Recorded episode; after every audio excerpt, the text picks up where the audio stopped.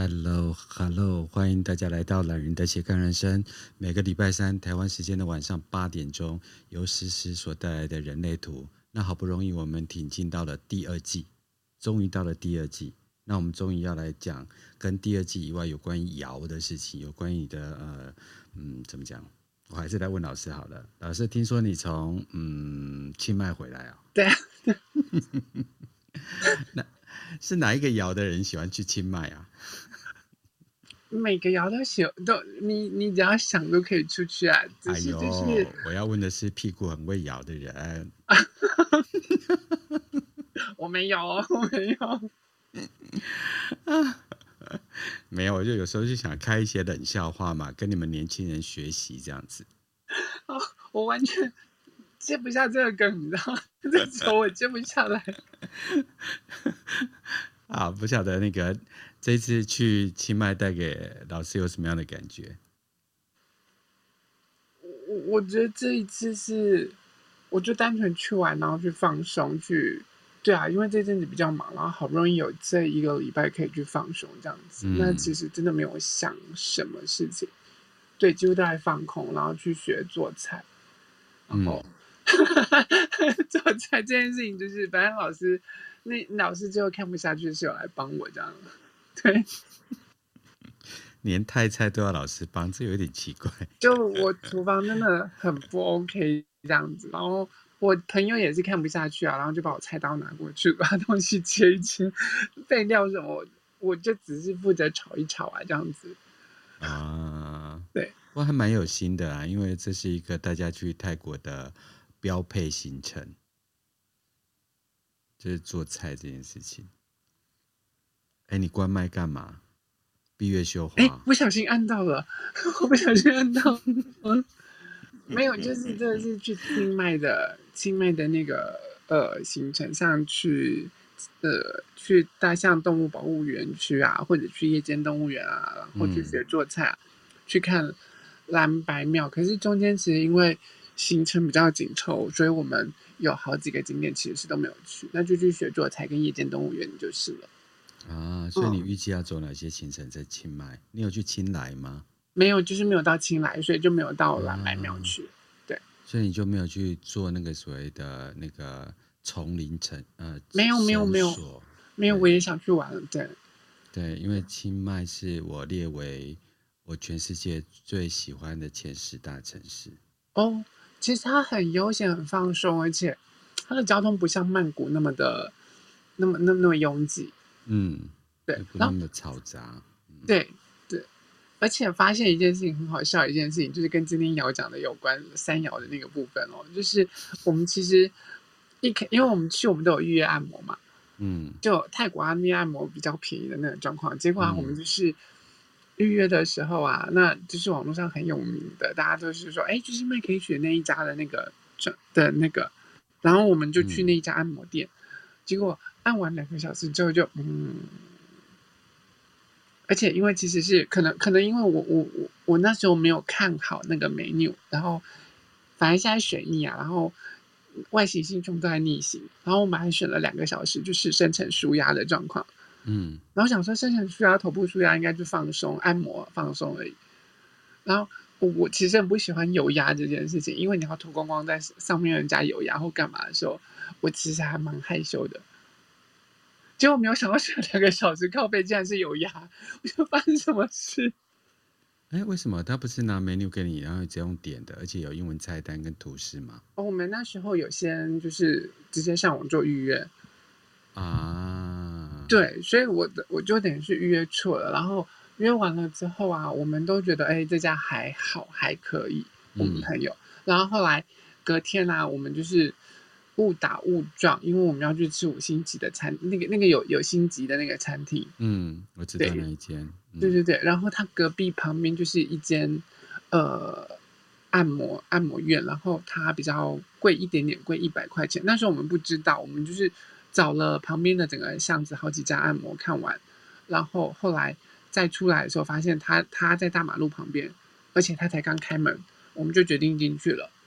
嗯，然后进去之后做完一个小时之后，就发现哦，这家真的很赞，真的。就完全。我真的蛮喜欢连锁跟嗯，就是装潢好一点的地方。嗯嗯嗯嗯嗯嗯嗯。而且清迈天气实在是太好，然后又很悠闲。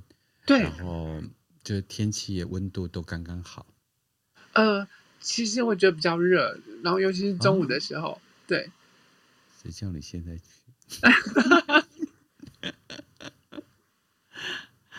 太棒了，太棒了！因为我很喜欢，而且在清迈有很多日本人。呃，有，然后也不少外国人、美国人，嗯、就是西方人这样子。对。然后，然后就那边沟通，你用英文沟通也好沟通，这样子。对。而且我们，嗯，你有你的出现，沙耶就出现了。沙耶，你不要跟粉丝呃那个跟偶像跟那么紧呐、啊。怎么啦？怎么啦？因为好久没有见到沙耶，就跟他开玩笑一下。他是有红宝在台湾来吧？对。红红宝有来吗？没有，没有，没有。红宝今天没有来。啊，对对对对对。嗯。好，你误会了。实际上，那个他那个才塞才是心引你的人。像师娘怎么办呢？对，会被师娘打死这样子。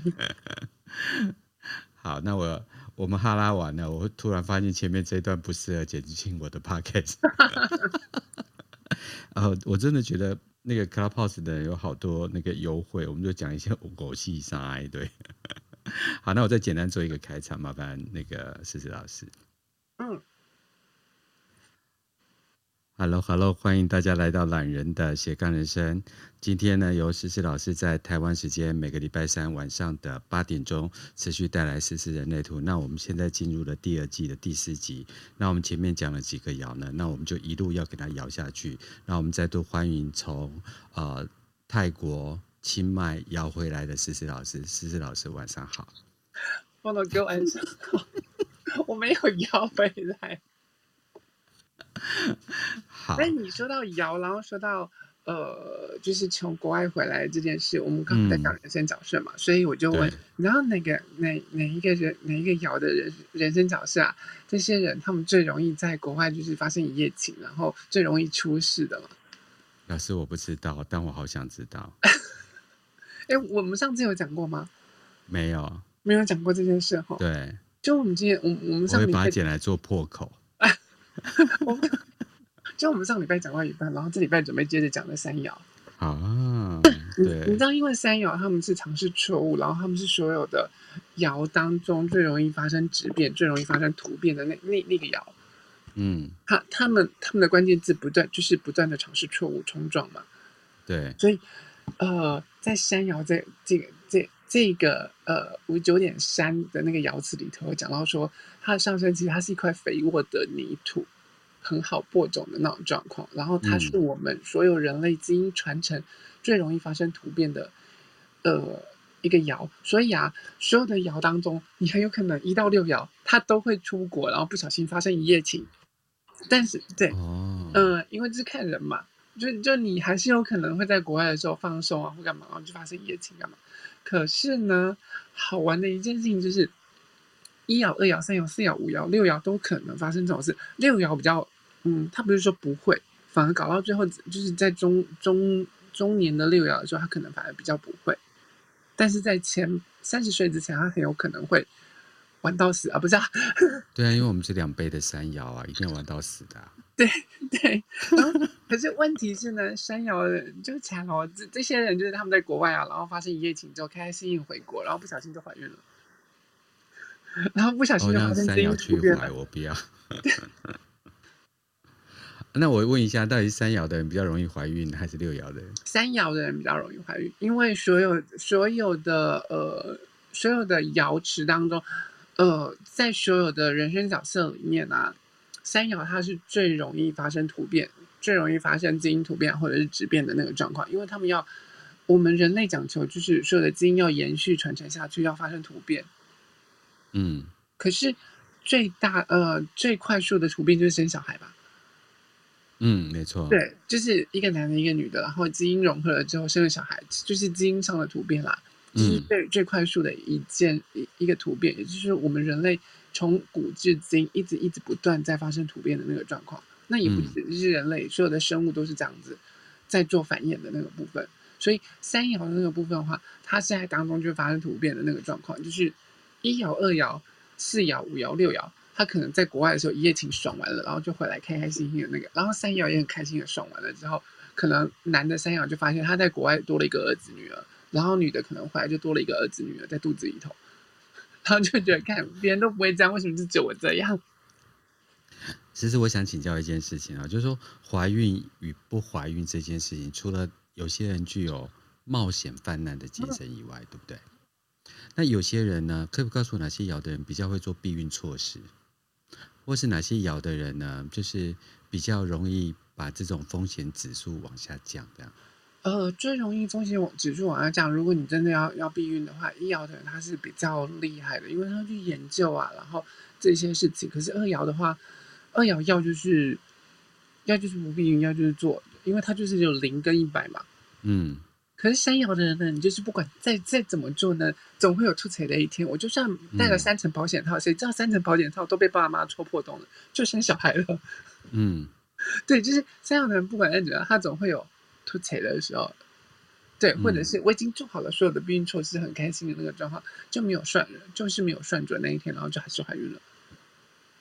啊，对，那二爻的人呢？二爻的人要就是不怀疑，要就是要就是立马中，他就是零跟一百啊。他这个东西是他有选择权，说我爱这个人，我要用怀孕来那个诱发他来跟我结婚，或者是我真的是想跟他决定一夜情了，我决定了，所以我把措施做好，这样。呃，不一定啊。其实不一定，因为二爻二爻他可能当下其实真的没有想那么多啊。我只在意我要不要跟你而已。难怪我是六爻的人。对。哦，那我知道了。好，那下面的朋友知道哈，就不要随便怀孕哈。哎、欸，为为人类的基因延续也是件好事啊！我一想怀怀不得而已啊。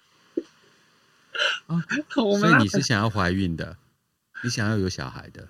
我我我觉得我会想要有有小朋友吧，对啊，嗯，但是那也是想、啊、对啊，所以你知道，如果跟你跟另外一半结婚啊、呃，我我来进行啊、呃，就是那个呃人类图老师大冒险这样子，老师，你你是属于那种就是啊好，那我们就就那个就找一个代理孕母这样子，或者是我就领养一个，哪一个两个选项是你目前心中分数比较多的那一个方向？我都可以。啊，还是看对方，嗯，或者是如果对方愿意，就是留一个孩子，然后我我不要我我可以不要爸爸，我可以不要有孩子的爸爸，但是我我可以要要孩子，啊，单亲哦，其实现在单亲家庭也没有什么大不了的，我我是真真的这么觉得啦，我也没有觉得什么大不了，我只是说、啊、哦，能两个人一起养当然是最好啊，嗯，对，那如果真的没办法的时候啊。那嗯，对，我觉得单亲也 OK 啊。啊，我我其实想法没有什么太大的限制啊。对啊。好。嗯，不会生要人其实很会玩。跟你们讲，会玩的人是六爻啊，不是？哎，你刚刚已经讲的很清楚，我已经自我承认了，对不对？就是我们本来就是三的乘以二嘛，嗯嗯，所以我们年轻的时候已经是玩通透的，对对，对我从来没有我没有避讳哦。对，那你讲了中年以后嘛，所以现在的我心如止水。嗯、那那已经就是中，因为我们讲到六爻的时候，那那是六爻的事，我们到时候会再讲。对，可能再过个三四集吧吧。太好笑了。我今天其实我已经我没有去听前面一份嘛，因为前面一份因为我请假的关系，所以我们有一段时间没有录到，嗯，所以我想说，那我就写一路摇下去好了。多懒惰的主持人跟制作人。好，那是不是我们开始今天的节目？嗯啊，所以其实我们我们就接着讲，因为三爻它它是最容易发生质变的那个爻，他们的关键字是不断的尝试错误跟冲撞。所以啊，我们上次讲到就是说，呃。他们是所有下挂当中，因为在不断的尝试跟冲撞，在不断的犯错当中，他们是所有下挂的三个爻当中最能够适应、最懂得进退的那个部分。嗯，对，因为他们必他们一定会不断的在尝呃尝试错误当中不断的在冲撞，然后但是并不表示他们懂得进退，并不表示他们一定要会进退，因为他可以看得懂，他可以怎么做或者是干嘛，但是事实的时候，他们是他们是会去冲撞的，因为反正不管怎么样啊，他。总是会成为那个劣势，就是在一个班级当中啊，如果所有的看到那些不公不义的那个状况，对，他可能刚开始不会想要出头或者是干嘛，但是看到最后久了，因为山瑶他在尝试错误，他可能随时一句话冲出来，或者是随便做了一件事情之后，他最后终终究是会出头，然后最后终究会成为那个出头鸟被打的那一个，嗯，所以干脆山瑶就是说在。他可能自己看看看不下去的时候，他就会出头，然后就会揭竿起义，成为那个烈士。嗯，对。然后最后，你知道，通常烈士就是被牺牲掉的那一个。没错，就是被打、被牺牲掉的那个。所以他总是在体制当中不断的冲击、碰撞。可是也因为这些闪耀的人在体制当中不断的冲击、不断的碰撞，然后冲击整个体制，让体制有所前进，让统体制有所突破。他们可能因为他们的牺牲，然后。下下其他人在回看这些事情的时候，觉得哎，是不是该需要有什么改变啊，或者是干嘛？然后就成就了这些一直不断的突变啊等等的那个状况啊。嗯，所以他们是比任何人都能够快速的去辨别出那些潜在的可能性跟突变可能的那个状况。那他们不是刻意或者是故意想要去找这些事情，嗯，而且。他，因为他们天生对这些就有敏感度，然后就会往那个方向去突破，然后往那个方向去突，那那是自然而然的那个状况。人家就会讲说，你人不作死就不会死。嗯。可是生小就是那个，我也知道人不作死就不会死啊，但是我偏偏就是要作死的那一个。我就是要做做看看我会不会死这样子。还是他就算是知道会死，他还是要去做。他没有去试试看，他没有自己亲身试过，他不会知道说哦，这是正确。因为就像上集在讲的时候，你对那些山瑶的小朋友讲说，不要去摸那个东西哦，那个东西会有电哦。然后他就会想要去摸摸看，因为他他他的那个基因底层就是，我怎么会知道你摸了你有电？也许我摸了就没事啊。嗯，然后一定要大家碰到啊，对，真的有电了。他才会去那个，那也有可能的状况是你告诉他说不要做，不要这么做，不要这么做。可是你不是我，你怎么知道我没有试过？之后也许我试了成功了呢？嗯，所以他们会去冲撞看看，去试试看，先试了再说。然后试出来试出成功的那条路，他们就会用他的经验告诉你说这是可行的。其实我在请教一件事啊，就是说。像你刚才在谈的这个过程当中，是一个非常好的，就我们听到那个关键字啊，嗯、我们就知道说，哎，或是我们看到这样子的一个人生角色，我们就知道说啊，他大概会经历什么故事这样。嗯嗯。那国父到底是什么人生角色啊？那我其实没有特别去看过国父的那个、哦、他是什么人生角色。那黄花岗七十二烈士是不是全部都是山药的？全部都被割掉吗？哇，你们的山都聚在一起了耶！我告诉你，我觉得国父是六爻，你知道吗？我有一种涉及到我自己的感觉，气死我了！不是因为国父真会站在上面，就是架构美好的蓝图，然后架构出那个美好的理想世界，然后架构出把大家画一块大饼让大家吃，然后大家就听着他那个大饼往前冲。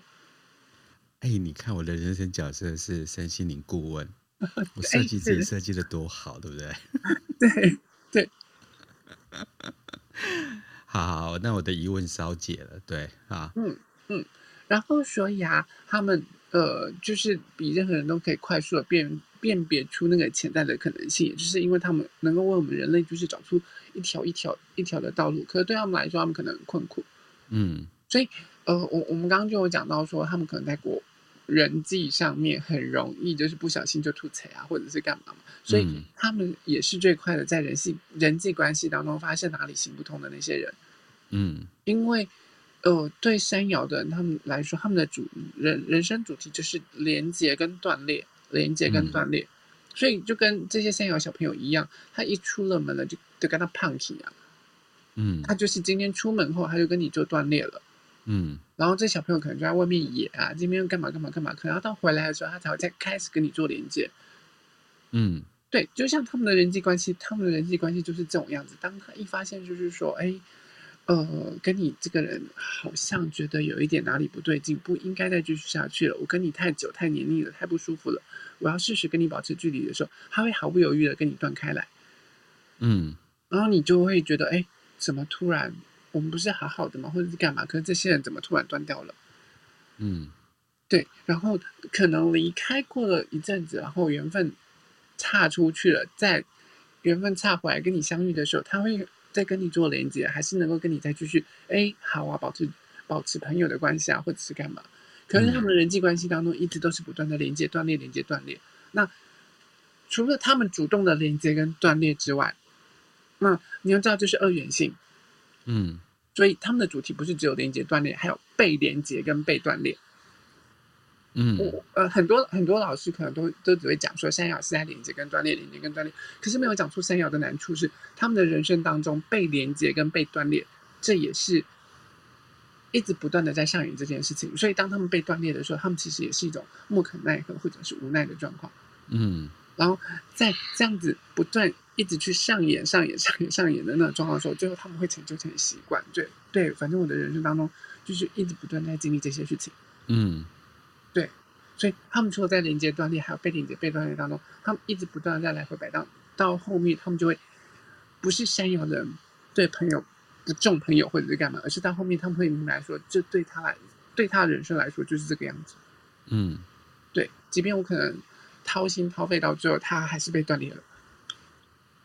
嗯，对，这是我听到过一些山羊的人，他们自己在讲他们自己人生的那个状况，虽然他们也习惯了啦，但是在讲起来的时候。总是会带着那么一点点，就是那种沧桑的感觉啊，或者是你你总会听出他们底层那些比较悲观啊，或者是比较难受的那个状况。啊，嗯，所以其实，在山羊那个部分啊，不是说他们不重朋友或干嘛，其实对山羊来说，他们其实是很重朋友的。但是他们明白，就是说那个连接跟断裂是不可不可避免的事情。他可能需要在人际人际关中是人际关系当中适时的松绑自己，或适时的松绑对方。嗯，所以他们在关系当中对于掌控这件事情相当敏感。被掌控跟掌控别人吗？对，呃，被掌控。一旦有人企图想要掌控到他们，啊、让他们感到感受到不舒服的时候，他们就会急着想要断裂跟逃离。嗯，对，这这是对山爻的那些状况来说，然后年轻的六爻的时候，他们可能也会。很常感受到这件事情，嗯，对，因为在年轻的时候，他们是是呃，会会会被其他人试图想要掌控，而且尤其是在亲密关系当中，另外一半会更试图的想要掌控他们的时候，他们感到感受到不舒服，就会想要跑掉了。嗯，对，所以所以就是 汉汉今天的很有很有感，我发现。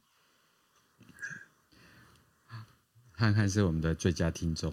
对，但是我不小心看到看到那个聊天室里头，然后在讲山羊的时候，他说，对，他习惯被锻炼的那种状态，所以他很珍惜他身边的那些在他身边的那个朋友。对啊，其实我我我身边有好几个山羊的朋友，他们都是这样，他们明白就是说，很有些时候啊，可能这些朋友不常联络，可他其实是我的一些好朋友或干嘛，然后适时的需要结合在锻炼的时候啊，嗯，对他们来说，这样的关系是舒服的。可是如果真的没办法要被锻炼的时候，他们其实也是会感受到那个难过的那个状况。对，嗯，所以其实，在社交上面呢，你就会看到说，在三爻在社交上的时候，他显得很笨拙。你明明知道他接下来就要往下一爻去去走了，可是他在社交上面就会显显现的很笨拙，因为他是不断的在尝试碰撞，所以他们有在猜小米的啊。他他跟你讲有些东西，他觉得哦。你会觉得山爻有时候在跟你讲话的时候会有点白目或干嘛，他就是讲了讲了一些事情，然后刺中你或者干嘛，可他也没有在在意那样子。因为我们朋友是周围谁是山爻的人？呃呃呃，张颖老师是山爻的人，哦，就可以了。他他其实讲话很直接，他知道说，呃，这这件事情讲出来可能对你来说是不舒服，可是是为了你好，对你好，所以他会直接刺下去。啊。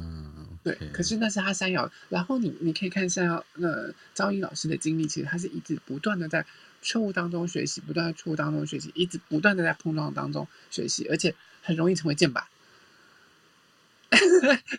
我会被我老爹打死。是啊，他是箭靶也没错，而且他乐于当箭靶来来射我吧？咦，这什么话？没有，你要知道他他的人生角色是三五，所以在其他人投射上的时候呢，大家觉得他很厉害，然后没有足够的准备的人不敢来拆他的台。哦，因为他是五爻，他底层五爻。我们在讲到五爻的时候，大家看他是五爻的时候，就会就会那个对。可是他事实上他是山爻，所以他是不断的在错误当中碰撞。大家就会觉得说你好像很厉害，可是你怎么做出这样的事情，或你怎么讲出这样的话，然后就会带来了很多很多的争议跟非议的那种状况。其他人就会觉得哎有争议啊，会有非议，所以他人生当中一直不断的经历一些跌宕啊，然后起来掉下去，起来下去的那些状况。嗯，对。那但是那那那其实就是他他他的设计，但也因为这样子，反而能够成就他开始往上推出去。也许不是成为那个典范，可是会让大家觉得说，哦，他就是那个 leader 啊，就是那个将军将军那个领头羊。嗯嗯，对，对所以是所以在这个社交上面，你看他们在讲话的时候就会显得很笨拙，或社交上面的时候会显得很笨拙，他们会常常觉得说。其实身边好像没有人啊，然后很孤单的那种状况，那也不是他们想要的。对，所以你不知道赵颖没朋友。我是我我是真的不知道的啊！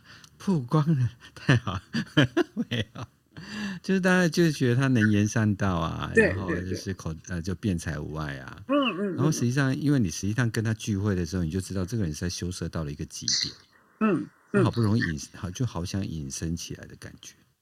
他他会就是他不轻易出手，对，嗯，然后那那那个状况是因为大家看他五爻的那个部分，啊、嗯，对，可是他其他对朋友其实都是很好的，嗯。嗯，因为那那是因为三爻的那个特性，就是他他经历过太多的连接跟断裂，连接跟断裂，连接跟断裂，他看太多了，嗯，对，所以他他都会。知道说谁在他身边的时候，他会很愿意珍惜去对他好，然后用自己的方式去对他好。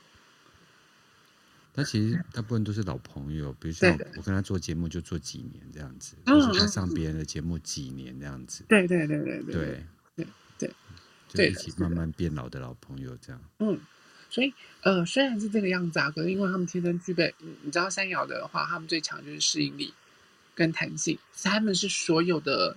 六六条爻当中最强大的、最最具有适应力的一条爻，就是打不死的蟑螂的意思吗？对对对对对，就是人生角色当中最强大。如果你的人生角色三在后面的那个，那我就跟你们讲说，你们具备了在这个世界上面冲撞的最好的那个配备。嗯，这真的是人家讲的那个打不死的蟑螂。可是如果你们的三在前面的时候，只是你们自以为打不死的，你们是打不死的蟑螂还可以冲，但是你们的身体很容易会破裂。很容易会碎裂，是身体啊、哦，还是身体？就是情绪。如果身体身体，你说发胖也是一种，就我可以试试看，反正吃越吃越多越好，越越吃越多越开心啊。然后脑袋山就是吃的更多啊，一直不断试试看再说，然后身体就胖起来了。然后身体身体，我不是说三爻就不会有胖子哦，不是，那那还要看到你的那个嗯。你你你你后面那些 DDP 啊，DDD-GRAD 的那个设计的那个部分，身体上的设计，嗯、对，然后呃，可是对这些山羊来说，如果身体层面后面那个数字，那个红色的是三的那个部分的时候啊，嗯、那你会相对的在这个世界上有很好的冲撞配备，你可能人家。嗯，人家车祸或干嘛需要就是比较久的时间，你可能三四天、四五天，或者是三四个礼拜，哎，就生龙活虎了，又又开始到处冲、到处撞的那种状况。那是因为山羊的身体它具备了强大的在这个世界上冲撞的那个配备，这样子。嗯嗯，所以你们会开始，我我刚刚就带到了一点，在人生角色当中，红色跟黑色不一样的那个部分。我了解。对，那也就是在二阶开头，我们就会开始讲的红跟黑的那个部分。我了解，嗯嗯嗯，你知道我为什么要问那么多山摇吗？嗯哼，因为有个听众写信给我，哼，他说：“老师，你们上次讲山摇，我听五遍，然后每一遍都笑到翻掉，笑到翻掉，为什么？笑到翻掉，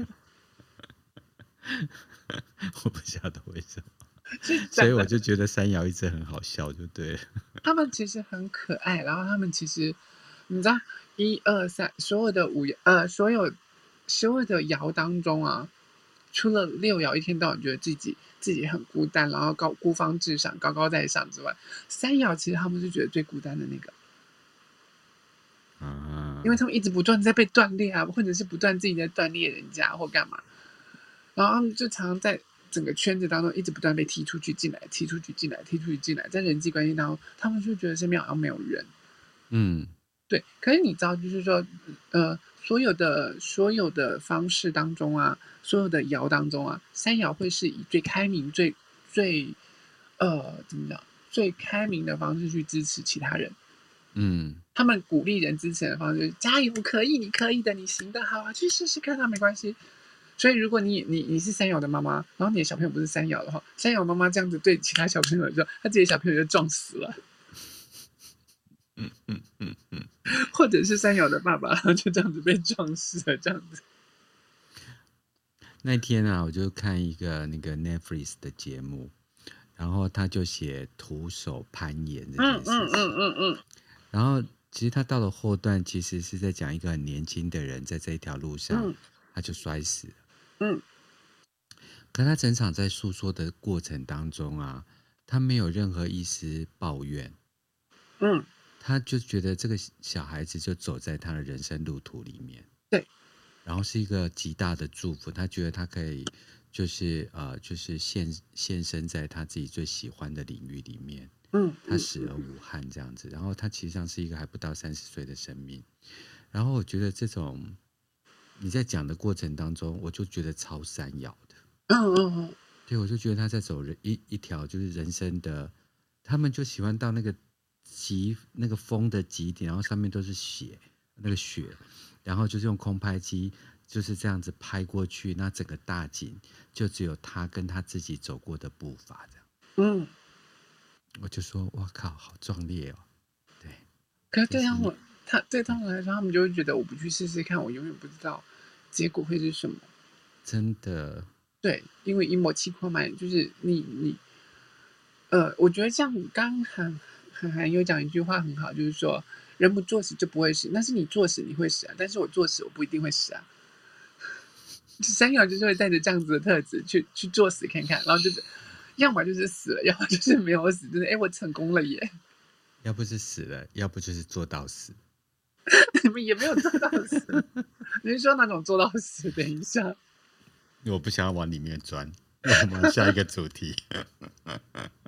所以你就会发现，就是他们，他们其实，在当中，就算呃，找。往错误的方向发展，或者是去撞墙或干嘛，他们其实具备天生的弹性跟适应力，还有那个韧性，就是足以支持他们继续探索下去。越越到后面，那个三爻累积了越多人，越多遇到的人生机会的时候，他可以就是说，为于为我们后代，为我们那些小辈啊，或者什么带指引一条就是明路，或者是成为那个照亮的明灯，带他们往前走这样子。可是并不表示说他老了之后，他就不会给小一样去撞。会，他一定会继续撞，嗯，对，所以那时候啊，我们我们那时候有讲到，就是说我们在人人生当中的生命的三大周期的那个部分，一到三十岁之前，不是我们正在长大嘛？对。然后三十岁会迎来第一次的土星回归嘛？对。然后土星回归呢，就是土星来检视你你的人生有没有用得好，如果用得好的时候呢，那他就会呃给你奖励；如果用不好的话，就会知道一点上的。事件要冲击你，把你撞回来。但是我们在六爻的时候，我们会特别在讲讲这些东西。OK，对。可是呢，对于一二四五爻来说，土星回归呢，大概就是很强烈的冲击。然后对六爻来说，简直生不如死。那对三爻来说呢，嗯、他们就觉得哦哦，就这样，它就只是我人生再困难一点点的一个冲击。毕竟我人生一辈子都在土星回归，这就是三爻的人。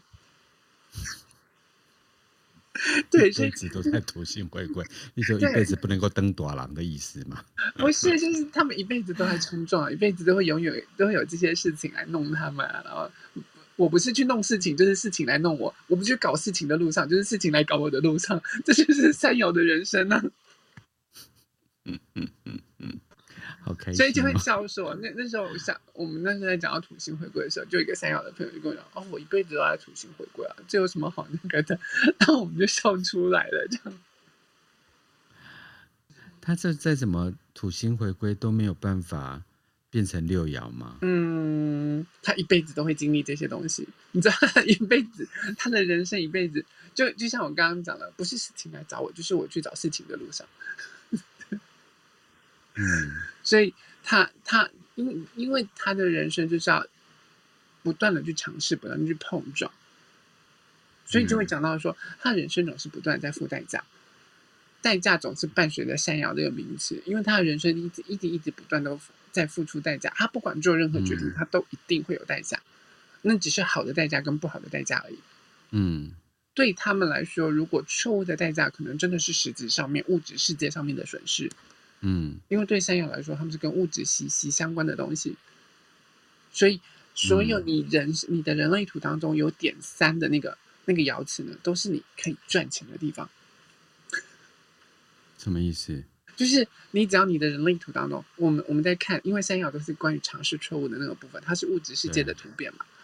然后呢，嗯、我既然要在物质世界赚钱的话，我是不是就要去试试看？那我尝试成功了，我就可以赚到钱了。嗯，对，所有的你的人类图当中，哪一个闸门，哪一个爻是点三的，就是你可以用它来赚钱的那个地方。例如说，六十一点三。我可以贩卖我的神秘知识，贩卖我的真理，透过贩卖神秘知识来赚钱。嗯，对，懂吗？然后，呃，我懂。对，就是我背起来，没有，我也不知道我们那个爻为什么要背。你有六十一号闸门，对，对 我我我记得你有六，我不是六十一点三呢，我忘记了。对啊，所以那个没关系啦，反正我现在已经无气无求了。对，所以我人生中只要能够在每个礼拜三晚上八点，跟思思老师共述共述一宿，这样就可以了。哎呦，哎呦，北宫为对对，你知道我有我我有时候就是很忙嘛，对啊。而且对，到底哪一个老师比学生还要会翘课的？是不是？你给我乖一点，不要打屁股。好，我们回来，我们回来。好了，我们继续。对，所以他总是在付出代价呢。这样，如果是错误的代价的时候，他们是会真的是有物质上面的损失，实质上损失的那种状况。损失可能是你的钱，可能是你的一些物品啊，或者是你生生生，就是你生命当中重大的一些损失啊等等的。可是如果你选选择了那个那那条是你正确的选择的时候，它一样是要付代价，只是这个正确的代价可能是你会被绑定在一段关系当中。嗯嗯，然后这段这段关系当中，不见得是让你舒服的，尤其是他可能绑绑定在一段黏腻的亲密关系当中。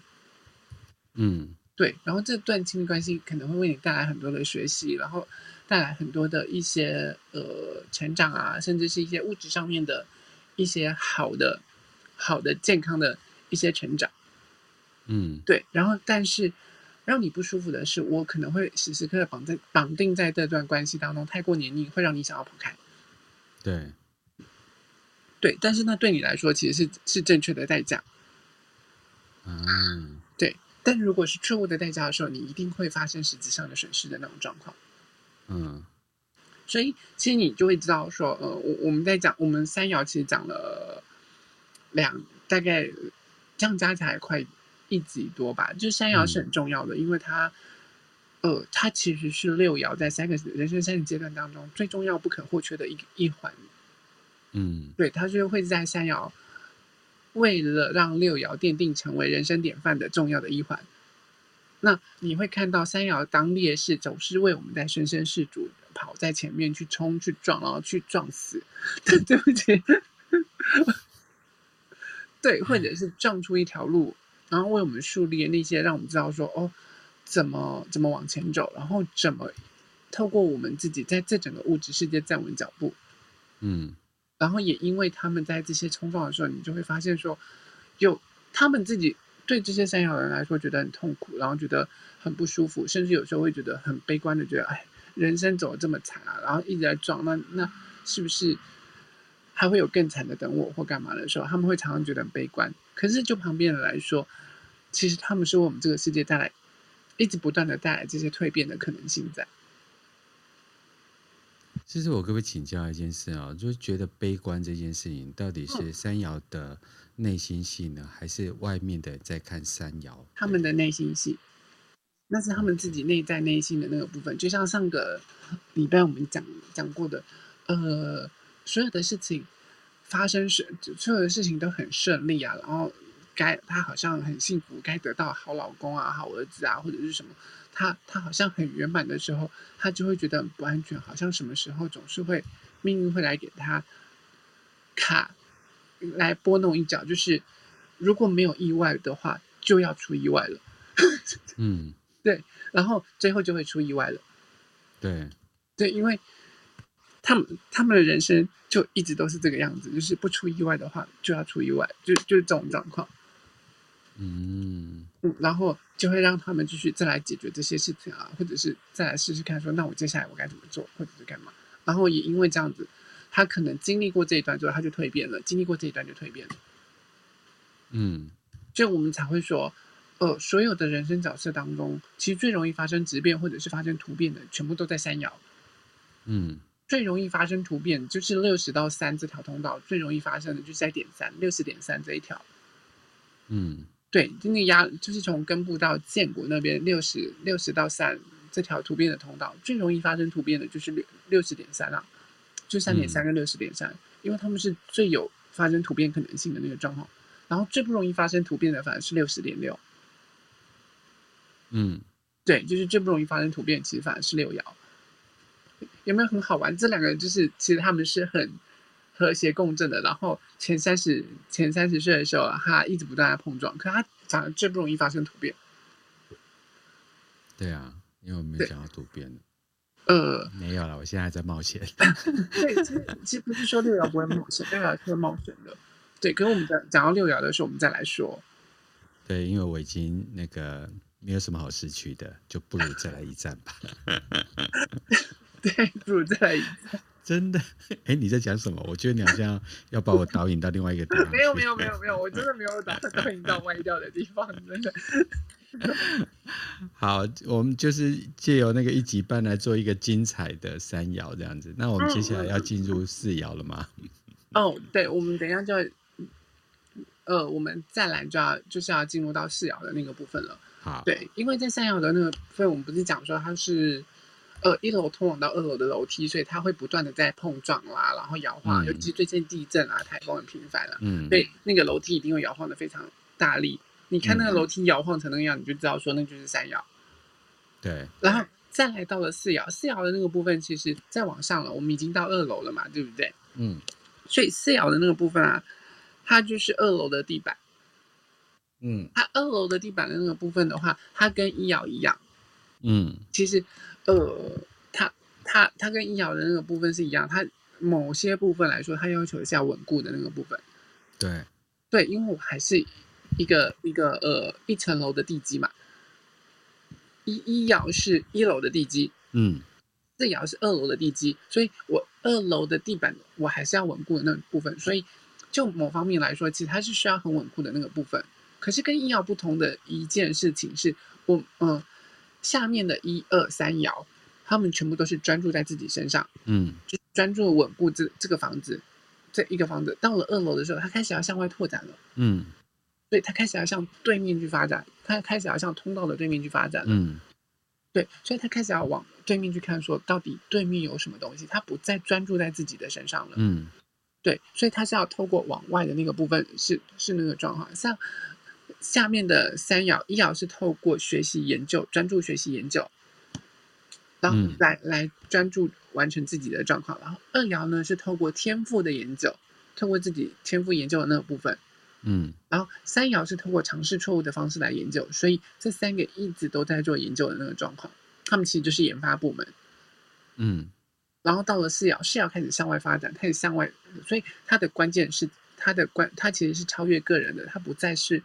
他不再是专注自己身上了，嗯，对，他因为房子的二楼，他在二楼的时候，他开始向外拓展，他要开始往外看了，嗯，但是某些部分他是需要稳固的那种状况，嗯，所以他的影响力超越个人。四爻的四爻，四爻我们在讲说他是机会主义者，嗯，他是手足情深，嗯，手足情谊，所以你就会发现说，其实四爻呢，他是好朋友的那个状况，他是一个好朋友的概念。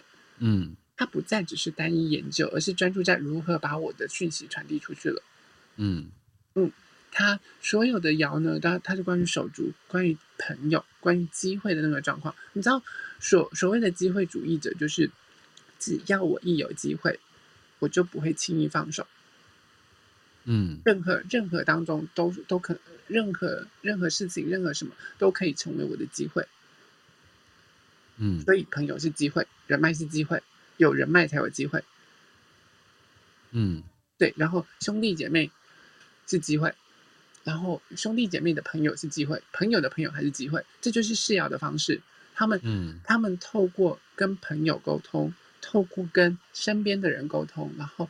把自己的讯息一点一点的传出去之后，把自己的影响力一点一点的传出去，他不再专注在个人身上了，他的专注力是在如何发挥自己的影响力，但他的影响力是限于朋友。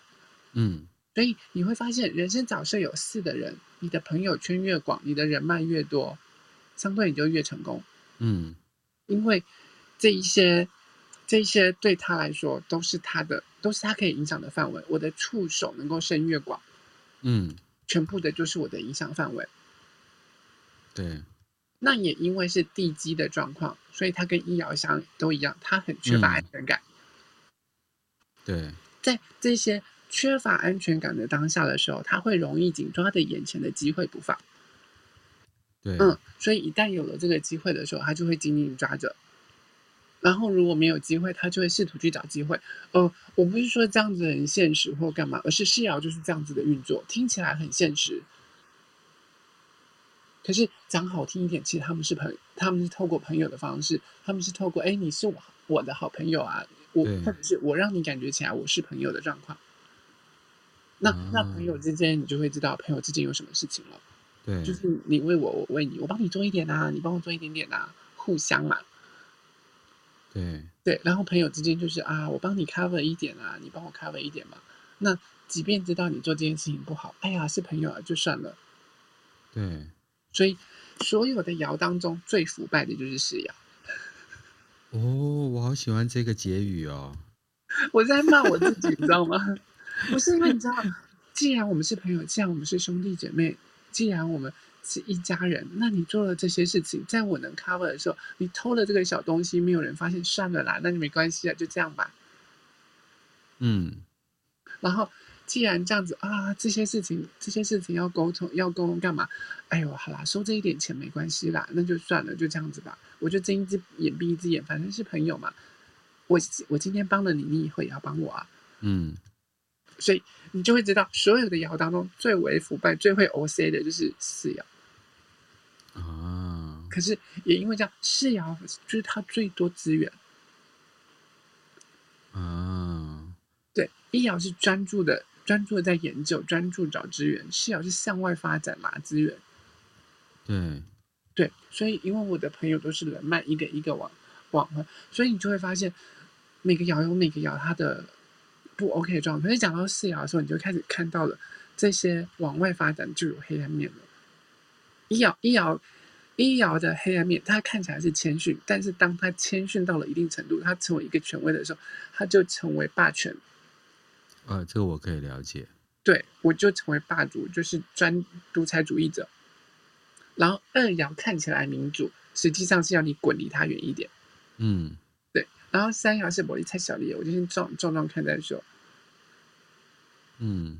然后到了四爻，就是我开始向外发展了。只要有任何机会，我就不放过任何机会往外转、往内钻。可是你不能讲说他们他们这样子听起来好黑暗啊，好不 OK 啊，或者是干嘛？那是因为他天性就是这样，他的设计、他的爻爻全命就是这样子。他必须要抓住一个机会，才有才有办法让他稳固下去。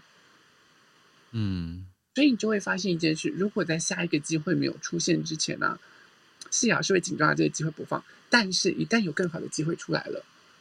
世爻可能会立刻把这个机会放掉，去抓更好的机会。其实我可不可以请问一下，所以他是一个机会主义者，嗯、对，所以他永远都在评估。所以如果讲说墙头草两面倒，嗯，那就是世爻，嗯，但我没有觉得好与不好，虽然这个语词是不好的，但是我觉得这个东西是墙头草哦。啊，他不一定因为墙头草，他可能是两面倒，他可能是人人好，但他也可能不见得是是墙头草。嗯、对，因为如果我今天在朋友当中我是有影响力的，那我就不是墙头草了，因为我是那就是墙头草啊，我就不我就不是那我就是领头羊，我就是带着大家往前走的那一个了。你我我我你你现在感觉是啊是墙头草两两边倒，对不对？因为那是人人好，我你是我的朋友，我们。在任何有机会的状况下，我不会放掉这个机会。嗯，所以是人脉对四爻来说很重要嘛。认识人越多，就容易为他带来更多的机会跟影响力。然后就像你讲的，你讲如果在没有任何选择之下呢，世爻的人他可以做戏，可以跟讨厌的人或讨厌的伴侣在一起都没有关系。嗯，但是，一旦有下一个选择选选择权出现了，一旦有下一个可新的选择，下一个机会出现的时候，他可以毫不犹豫的换掉你。嗯，呃，或者是说，他可以两个都抓着，因为这是我的机会，但对他来说，他终究会选择对他比较好的。所以有一件事情是这样子哦，就是你的人生角色一旦有事的人，你记得，人家可能讲骑驴找马这件事情是不好的，是贬义词，是不好听，可是你必须要骑驴找马。找工作也是，嗯，我我再来，呃，重新定义这个角色啊、哦，嗯，举例来讲说，呃，我觉得呃，墙头草这件事情或许呃没有办法去诉说精辟的四爻的人，嗯，但是如果是压垮骆驼的最后一根稻草呢？因为只要他加上去的那一票，就是绝对关键的那一票，他是他愿意去当那个人，对不对？他。因为否则他他他不会去当压垮骆驼的那根稻草，可是这样他才赢呢、啊。呃，你应该是拉票理论嘛？应该是这么说。嗯，他是对四爻来说，我能不跟你翻脸，我就不要跟你翻脸。我因为你始终都是我的一条线，始终都是我一个人脉，所以呃，世爻天生和善。要要记得一件事，你、嗯、在所有的爻当中。你会觉得最和善的那条爻就是四爻，因为可如果就事件过后，我就觉得那好虚假。呃，那不是他，那不是他刻意要要这么做或对你，但是你在你在他的人际范围圈里面，当然四爻的人际范，我我我先讲一件事，四爻的人际范范围它是这样子，对二爻，我们拿二爻跟四爻来比对，二爻的人际圈就是只有零跟一百，你不是我的，你不是我的人际关系的朋友，我不想要接近你。或者是你是我的人际关系的朋友，我你是我朋友，我就带你到房间了。可是对四瑶来说，他的人际关系圈是这样：你可能是我最外圈的朋友，所以 你只能到我家楼下来找我。嗯，再好一点点的朋友，我观察你，我觉得你是我再好一点点的朋友，你可以到我家的楼梯间，我来跟你 见面，或者是干嘛？我们可以在楼楼梯间聊天啊，吃饭或者干嘛，然后或者是约出去的这些好朋友。再好一点点，就是你可以到我家家门口来了，嗯，然后再进入一点点，就是你可以到我家客厅，嗯，对，然后再可能更好啊，到了就是说无话不谈啊，真的很棒啊，很好的，很很那些很低调、很闺蜜那些朋友就说，他终于可以来到房间了。四瑶的人际圈是这样一圈一圈、一层一层一层的，可是你今天可能我在我在最里。我在最里面那一圈的时候，你可能做出了一些事情，让我觉得你应该是我的好朋友啊。可是你总做出这些事情，让我觉得很压抑啊，或者很惊讶的时候，下次你就没有办法进来到房间，你可能只能在客厅了。嗯，然后再继续的时候，他可能就哎，再往就到家门口这样子。他可能在这当中，他的人际圈他是这样子分成，会在里头这样来来回回，来来回回的。嗯嗯，可是他并不是说。呃，他会去压垮人家，或者是干嘛？因为再怎么样的时候，他可能最最最最最最到最不熟悉或干嘛时候，可能都是点头之交。再烂再不 OK 的人，他可能是放到最最远的那个地方。嗯，因为对他来说还是个机会，因为他是机会主义者。你要记得，这是他天生身体或者是基因层面的机制。嗯，因为这些人脉对他来说极为重要，认识的越多，会容易为他带来越多的机会。那影响力就会更多，他能够影响更多的人，所以即便是讨厌的人，他都可以跟他做朋友。但是，但是有一件事情是，一旦四爻四爻的人，这些人他不容易跟你翻脸，他不喜欢跟你翻脸，他也不喜欢，嗯、他也不喜欢关系当中是不和谐的，因为他是第、嗯、他他讲究他是需要安全感，是需要稳固的那个状况。嗯、可是今天一旦世瑶决定要跟你翻脸了，一旦世瑶要断掉你这条线的时候，一旦断了就是拜拜了。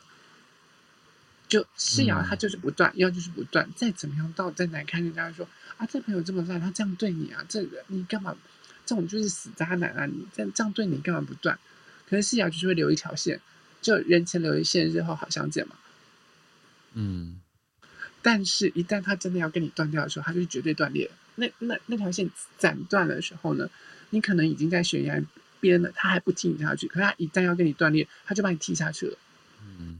踢下去之后，在你的世瑶所有的人际圈里头，你可以享有世源是呃世瑶他所收集到的资源，资源可以共享。因为他都是所有的朋友，所以你是我朋友，我也可以共享这些资源。但一旦断掉了，世瑶就会把所有的资源收回来，甚至包括把你身边的资源一并收刮走。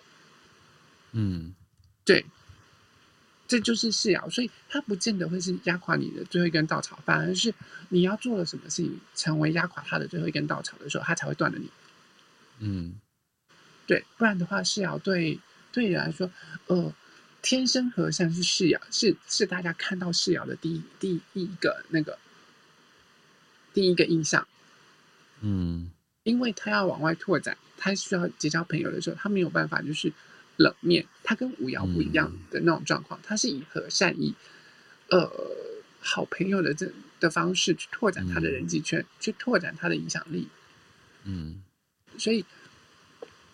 他不会轻易跟你翻脸啊，或者是干嘛？你你你讲说他虚伪也好，因为他确实可以跟他自己不喜欢的人或不喜欢的伴侣在在一起。当他没有任何选择的时候，那即便这样子的人，只要还是有任何一点的机会的时候，他都还是可以跟他点头啊，笑一笑，或者是干嘛，并不表示说他一定可以这么做。但是因为那是他基因底层设计是这这种样子的，嗯，所以。只要任何列能够列入到他的呃，一旦看到是有机会的时候，他都会一点一点的去抓住这这条线。但是没有任何机会的时候，他就会放掉了。嗯，可是并不表示说这个人现在没有任何的机会的时候，以后就没有，所以他永远都会保持和善。嗯，对，那就是不要，只要不要。一直踩到世瑶的点，然后到最后世瑶决定要跟你断裂之前，那都还是好的。你一定会发现世瑶跟你越来越冷漠，跟你越来越点头的时候，你会觉得这个人好像很好，但是又没有，也没有跟你怎么样。但是你就是会发现他越来越疏离你，越来越疏远你的时候，其实是世瑶开始在跟你保持距离的时候。嗯，对，所以，所以，呃，那必须在乎吗？像我好像都没有很在乎呢。你说在乎？对啊，我就我我对这这嗯这类型的状况有一点冷漠。嗯嗯嗯嗯，对，因为对你来说你是六爻啊。对啊，然后我又是二六。嗯嗯，所以我就觉得说我好像看你是六二，对，对三友的 对三友的人来说，因因是玻璃太小这一啦，因为就是 就是冲动在说，反正。我对你掏心掏肺掏掏到最后，那最后还是会，还是还是要断裂啊。嗯，对，所以断掉到最后他们会习惯成自然。可是对四友来说，不是安妮哦，我们不是在我世瑶的世界不是这样运作的。世瑶运作的方式是，就是朋友，就是机会。嗯、我让你一点，你让我一点，我为你做了一点点，你下次可能为我做一点点，嗯、就是这样子互相有来有往。我给你，你给我。我丢球给你，你丢球给我，这才是世瑶运作的方式。嗯，对。那三爻是，我丢丢出去，我管你要不要接，我先丢了再说啊。不然就是我拿拿球就对墙壁打。我真的好想要，哎，下面有没有四爻的朋友跟我举手一下？我我就是四爻啊，我就是四爻。你太精彩。嗯。难怪你解释的这么清晰，我解释的这么精辟，就是，啊，等一下，那个，对我现在说有那种只想捡球的室友吗？我可以跟你讲有那种只想捡肥皂的室友吗？不是啦。啊，我终于可以了解你的感情史了。没有，不是这 样。好，就是呃，我我要讲一件事情，是室友不见得喜欢骑驴找马这件事情。嗯，可是骑驴找马对他们来说才是正确的运作方式。嗯。对对人，对其他人来说可能会觉得说啊，这样子不行啊，行不通啊，骑驴找马是不对的或干嘛。可是这才是他的运作方式。他在没有下一个机会之前，永远不要把手上的这个机会先直接放掉。一旦你先放掉这个机会的时候，接下来你可能是会是会漫长的等待。我要跟所有的室友讲这件事情：一旦你把手上现有的资源先丢掉了，你要找到下一个资源之前，它可能会是个漫长的等待。这时候你那个不安全感就会就会急剧的升起来了。所以你的另外一半不管再怎么样的不开心，你都先不要离开他，先找到另外一个再说。第二个，你对工作再怎么不满意，都不要先离开他，你先呃骑驴找马一阵子。对，就是你必须要先骑驴找马，但是你一旦找到马的时候，就可以把这条驴狠狠的踹开。哎，不是啊，我怎么觉得比医疗更悲壮？就是呃。他们比较强，呃，跟医疗它其实是和谐共振的状况。室友跟医疗是和谐共振，可是医疗是我就敲昏了你，研究你研究到完了不 OK 了就丢掉了，丢掉了之后再找下一个嘛。嗯、但室友不是室友，因为他他虽然和谐共振，但是他只要够用就好。我研究你研究的哦 OK 啊，可以啊就好了。我只要能够影响你就好，因为那是四瑶在意的，他在意的是我能不能够影响到我身边的人，我的影响力能不能拓及到身边的人。天啊，你已经到我是六二人，我已经完全开始不能够了解。二爻一定不能了解，就是二爻一定是我我，你知道，所以二二四二四这些人，其实他们他们最大的难处就是这个样子。嗯，就是我以为我以为我喜欢你，呃，我以为我喜欢你的这这个人这个状况的时候，我可以带你到房，我我会直接带你到我房间里面。可是事实上，我可能。观察研究你，在我心里面观察研究好，真的，嗯，可以教，可以教，可以教，可以教，可以教，可以教。可能到了第一百次的时候，嗯，这个是我的朋友，终于可以带进房间了。嗯，对。然后呢，不然的话，他就是一百次都是在楼下，楼下那边跟他，呃，就是楼下的那个家门口之前跟他聊天而已。对，这是二四，然后二二二四可能是资源在手上 hold 了好一阵子之后，终于觉得你是可以真的。当朋友的时候，他终于可以把资源放下去了。可是对他来说，觉得我问的好精彩。那你就知道了，二四的这些人就很辛苦喽。因为如果这个是烂朋友的时候，或者是干嘛的时候，他们就再怎么，你你知道什么闲货才是买货人的那种。二四再怎么骂你啊，再怎么念你啊，再怎么讲你就是北气啊，你为什么要这样啊？他就是为你好啊。这些朋友不管再讲的再多或干嘛，然后再怎么看不下去，最后帮你最多的就是二四。就是这些人，我、哦、幸好我有二，因为二爻就是我，我要就是零，要就是一百。那你知道四爻是呃是到后面都没有要放的意思。可是如果我一旦真的要放的时候，所以跟你讲，二四的人跟你绝交，就是真的跟你绝交了。嗯，对，因为二爻就是我不是零就是一百嘛。嗯，对。可是四爻是我真的断了你就断了你了。就跟你断裂，就不要再在那个。即便你你再回来，我可以跟你点头之交，再跟你跟你笑笑的，好像我们有连接。可是事实上，他的资源全部揽在他的背后，他怎么也不会拿出来给你。对，因为我们我好好思考这件事。对，所以所以你就会发现，呃，四爻，四爻是呃是。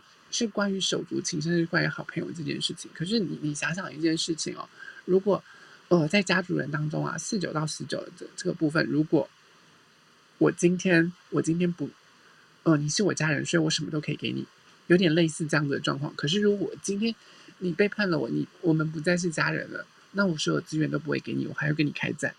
嗯。就是类似大概这种概念，我我们都是朋友，所以我可以跟你共享资源，我可以支援你一些资源，当然你也要支援我的资源的那种，你也要给我你的一些资源，我们是互相的状况。可是，一旦今天不再是朋友了，我的所有资源都会收起来了，甚至我还会去掠夺你身边的资源。嗯，对我我现在在思考，我这个二爻的人是怎么看这件事情。我我其实因为我生命走的比较久一点嘛，嗯，对，然后我又已经是呃将近六十岁，嗯哼嗯哼，所以我就在看这人生角色的扮演。嗯、那当然我，我我我也会，因为我是二爻，所以当然我也还是会一些二爻的状态嘛，嗯嗯嗯，对，所以。比如说刚才呃，我虽然这么猛烈的去去询问，嗯。呃，就是事实，但是其实上我是在回应我心中的问题，嗯哼。我其实问你的问题相同，我也是在问我自己。嗯，对。然后第二件事情是，我也在看啊、呃，我舍不得断掉的关系。嗯，举例来讲，说一个亲人伤害你一千遍，嗯嗯嗯嗯，那你我的最后决定会是什么？然后我的二十三十四十五十六十，其实在不同的阶段都遇到相同的议题。嗯哼。但现在我就在看，呃，就是诗诗回应我的，在他的年纪跟我这个年纪在看这一个部分，我是怎么去应对的？这样，嗯。但是你最起码你讲中了一件事情，就是我说不要，我就是真的不要。嗯嗯嗯嗯。第二件事情是，嗯，呃，就算是我的全力付出，只是因为我不喜欢当坏人。嗯哼。我想要维持那个关系。嗯。但不代表我不了解你正在掠夺我。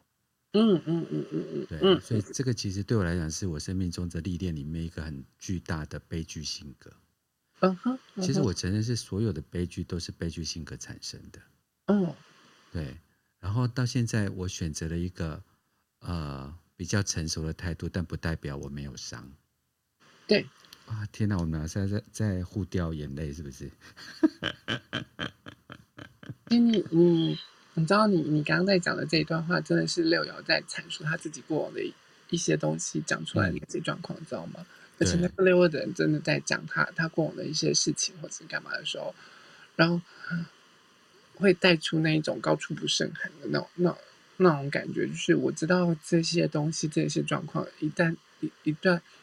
不断的接受到这些亲情的议题啊，不断的接受到这些朋友的议题，不断的接受到这些背叛等等，那是三爻当中会接接触到的课题跟议题，嗯，然后再来就会开始往内去 touch 深层到这些人是我身边的人吗？他们是我的好朋友吗？他们是我的灵魂伴侣吗？等等的开始一直往往往底层 touch 的时候，那是六爻的议题，然后好精彩。六爻看到这些地地方的时候，他会慢慢慢慢的释怀，慢慢慢慢的淡然。尤其在三十岁之后，开始慢慢的看淡这些事情。然后到了五十岁，呃，五十岁凯龙回归之后，他又会是又会是另外一个角度看见这看这些事情，因为那些事情在他的人生当中经历太多了。哎，我把六爻的东西先讲出来了是怎样？而且我们超时了是怎样？因为我们在对一个四爻的人，就是开始拿起手术刀在剖他嘛，那最后就是那个六个人就觉得说，啊，我好像剖的太大力了，我应该分享一些伤痕。不会不会不会不会。其实我我我我现在嗯，因为因为你知道我是一四的人，所以当我在处在研究者状况的时候，我看到这些东西，我会觉得。这这就是脑袋上的知识，跟那那那就是理所当然的看待这些。哦，对，是这样子，它是这样运作的，那也没有什么，我没有觉得什么好或者是不好，或者是干嘛，而且哦，对啊，那那既然是这样子运作，那我没有什么对他应该有任何的批评啊，或者是什么，因为人人类图当中啊，我们讲到了很多东西，其实是无关道德的。啊、我我一开始，我我一开始。对，我一开始在学学学四爻的时候，我听到了骑驴找马的，我听到机会主义者，我听到这些东西的时候，我在听的时候，我就觉得，跟你妈，我自己是四爻，哎，怎么可能这样啊？没有，我不是这种人，怎么可能不是？不可以！我心里面那边呐喊。然后后来我发现一件事情，可是我真的只有做这件事情啊，那就接受自己，哎，有有这么难吗？对，就真的我。我我在就是了解玛雅的是同样的事情，比如说啊、呃，就是就是短价给板腿，我说我干嘛成功的这么慢呢、啊？然后第二件事情说说我不务实，那你们是有多务实？你才不务实，你们全家都不务实。我就觉得都是气这样子，你干嘛关麦啊？啊，对不起，对不起，没有，我不小心看到。我以为你在车看哪胶嘞？不是不是不是不是不小心的。所以你就看到每个爻都有每个爻的难处啊。你看这三爻一天到晚就是如果没有意外的话，就准备出意外了。这 样有没有？他们有，他们有很开心吗？他们没有啊。好啦，我觉得那个四爻的不错啦。你看那个，我今天是我们最近那个所谓的聊天室里面最精彩的一次。是今天吗？对了，叫四爻去当公呃，四爻去当公关呐。对，他们是天生公关好手，然后去当客服啦。对，永远站在替公司想啦。对。也没有要替公司想吗？没有，为了工作要有那个还没找到下份工作之前，这个工作要先守好的感觉。没有，我可以在里面摆烂。哎，不是啊。哦，我那个某一个啊，我不要乱讲话。没有，我没有，我没有。你看吧，我们怎么有可能讲完呢？哦。好，哦哎，你还我们还超时了，今天今天超时。好，那我们今天就到这里，就到这里，对对对。OK OK OK，我们今天我们对四爻，我本来以为过了三爻之后，四爻就不会那么就是那个争辩激烈，结果我们四爻还是在用词精准上面花了好大的时间。就是其实每一个爻都有每一个爻它精彩的那个地方，跟那个、嗯、对，你知道，就是讲讲那些的时候啊，然后。我只能说有好有坏啦，就是这样啊。好，现在我都是中立性的，对我我真的这么说啦，对啊。好，这谢谢那个就是在聊天室要提供我们那个纸巾的朋友们，对。等一下，那纸巾我我可能需要一大包卫生纸哦。哦，下了节目，他卫生纸怎么用我都不知道啊，所以哎，你好好说。好，我们现在就在诗诗的好好说话中结束今天的节目。再次谢谢大家继续收听南安的斜杠人生，诗诗的人类图。那我们下个礼拜三晚上。